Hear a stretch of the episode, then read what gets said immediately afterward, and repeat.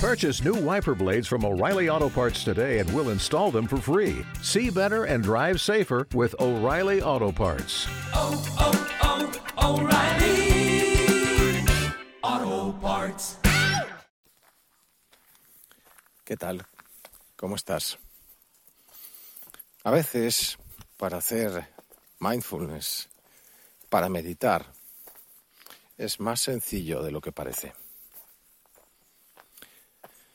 Ahora mismo sigo en un paseo en alguno de los sitios que tú quieras, donde, si es posible, no haya ruido y haya algo que te llame la atención. La naturaleza ayuda mucho, pero, por ejemplo, lo hemos hablado alguna vez, pues una iglesia, etcétera. Personalmente, uno de los principales problemas que encuentro a la hora de meditar o de desconectar es querer hacerlo, hacer un parón. Porque al final mmm, estamos infoxicados con el móvil, con los problemas que pasan por nuestro cerebro, con qué pasará dentro de un par de días, semanas quizás. Nos vamos a morir. Va a una bomba nuclear. El recuerdo de ese pariente o ese momento de felicidad o, o de infelicidad que nos sigue acompañando cada día tocando en la puerta de nuestro cerebelo. El cerebro no para, se va de un sitio a otro. Maldito cerebro. Pues a veces hay que tener esa voluntad de decir, voy a parar la máquina, que de eso se trata. Algunos, algunos lo de- definen así, el meditar o el, o el mindfulness. Conseguir que nuestra cabeza haga un parón, un Kit Kat, si me sigues. Y ese parón lo puedes hacer de muchas maneras, no hay ningún manual, cada uno debería tener su manera de meditar. Mientras estés contigo mismo contigo misma y seas capaz de desconectar de problemas que además ni te van ni te vienen, no puedes solucionarlos y lo único que hacen es ser un pues, pues un- una mochila encima que carga en tu día a día y que además impide que ese día a día sea un día magnífico, genial, Recuerdo una viñeta de Snoopy que está con Charlie encima de su caseta y uno le dice al otro, no recuerdo cuál, ¿eh? Algún día nos vamos a morir. Y el otro dice, sí, pero no es lo mismo estar muriendo cada día. Pues eso es lo mismo, conseguir parar esa máquina que lo que pretende es recordarnos lo mal que lo pasamos para lo hace para que realmente no lo volvamos a pasar mal, no lo hace con mala con mala fe y advertirnos de que en un futuro nos vuelve poder a nos puede, nos vuelve- nos puede volver a suceder. Esto es ir con, con una mochila de amargura encima día tras día.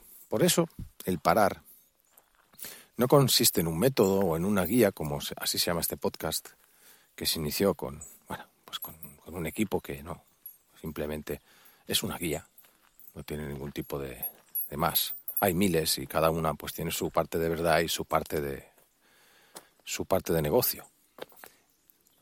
Por eso es necesario primero querer parar, entender de que si no paramos esa máquina unos minutos, unos segundos, ojalá pudieras media hora al día. Si no hacemos eso, eh, nuestro cerebro vive agobiado, amargado, infoxicado y vivimos realmente, pues, por decir algo, al 50% de nuestras capacidades de felicidad. O sea que lo primero es querer parar.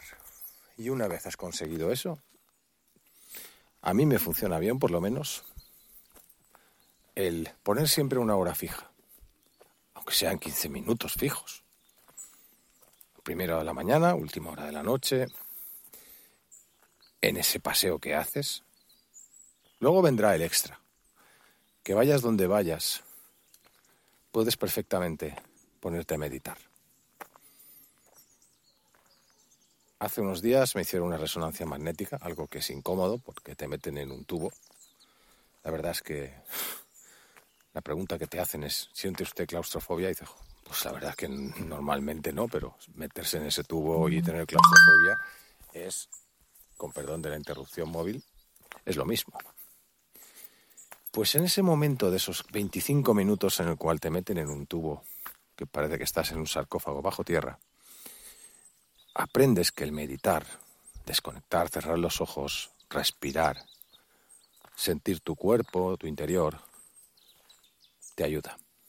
Pero también te ayuda en otros momentos que no distinguimos como momentos de acritud, de tristeza.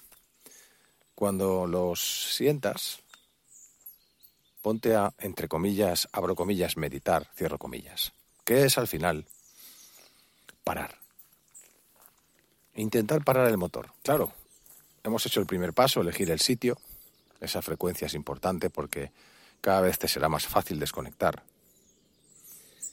Algún día vamos a pasear y decidimos que nos vienen ideas, malos rollos a la cabeza, pues también seremos capaces de simplemente respirar y dejar un poquito el cerebro en, en que piense o que despiense otras cosas que no sean las que no podemos o las que nos impiden vivir realmente al 100%.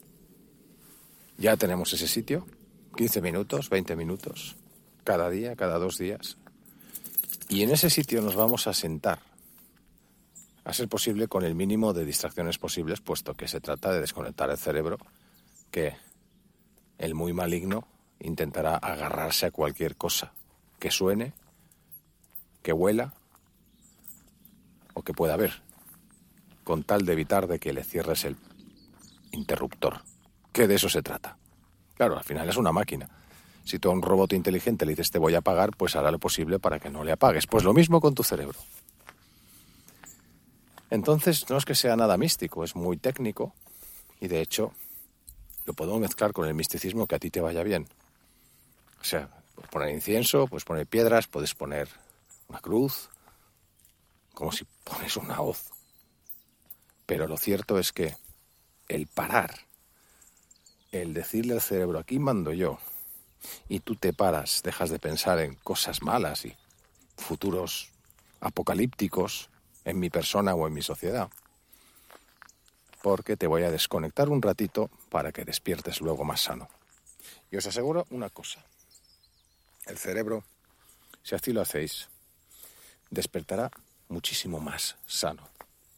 O sea que buscar un momento frecuente para hacer ese parón de máquina y hacerlo a vuestra manera, aunque en este podcast hay algunas ideas y encontráis muchas más, buenas, peores, malas, mejores. Ya sabéis, quizás simplemente cerrando los ojos, sentados de una manera recta, respirando por la nariz profundamente y soltando la respiración profundamente.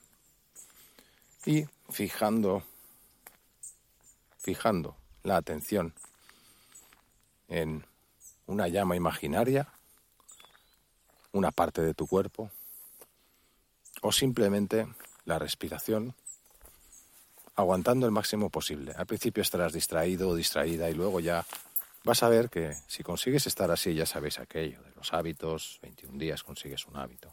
Si consigues eso, luego bastarán cinco minutos para que tu cerebro tu alma, como quieras llamarlo, tu persona o tu vida, haga un parón para renacer de una manera mucho más fuerte en esos después de esos 20 minutos.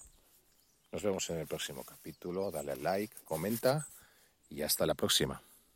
A parar un poco.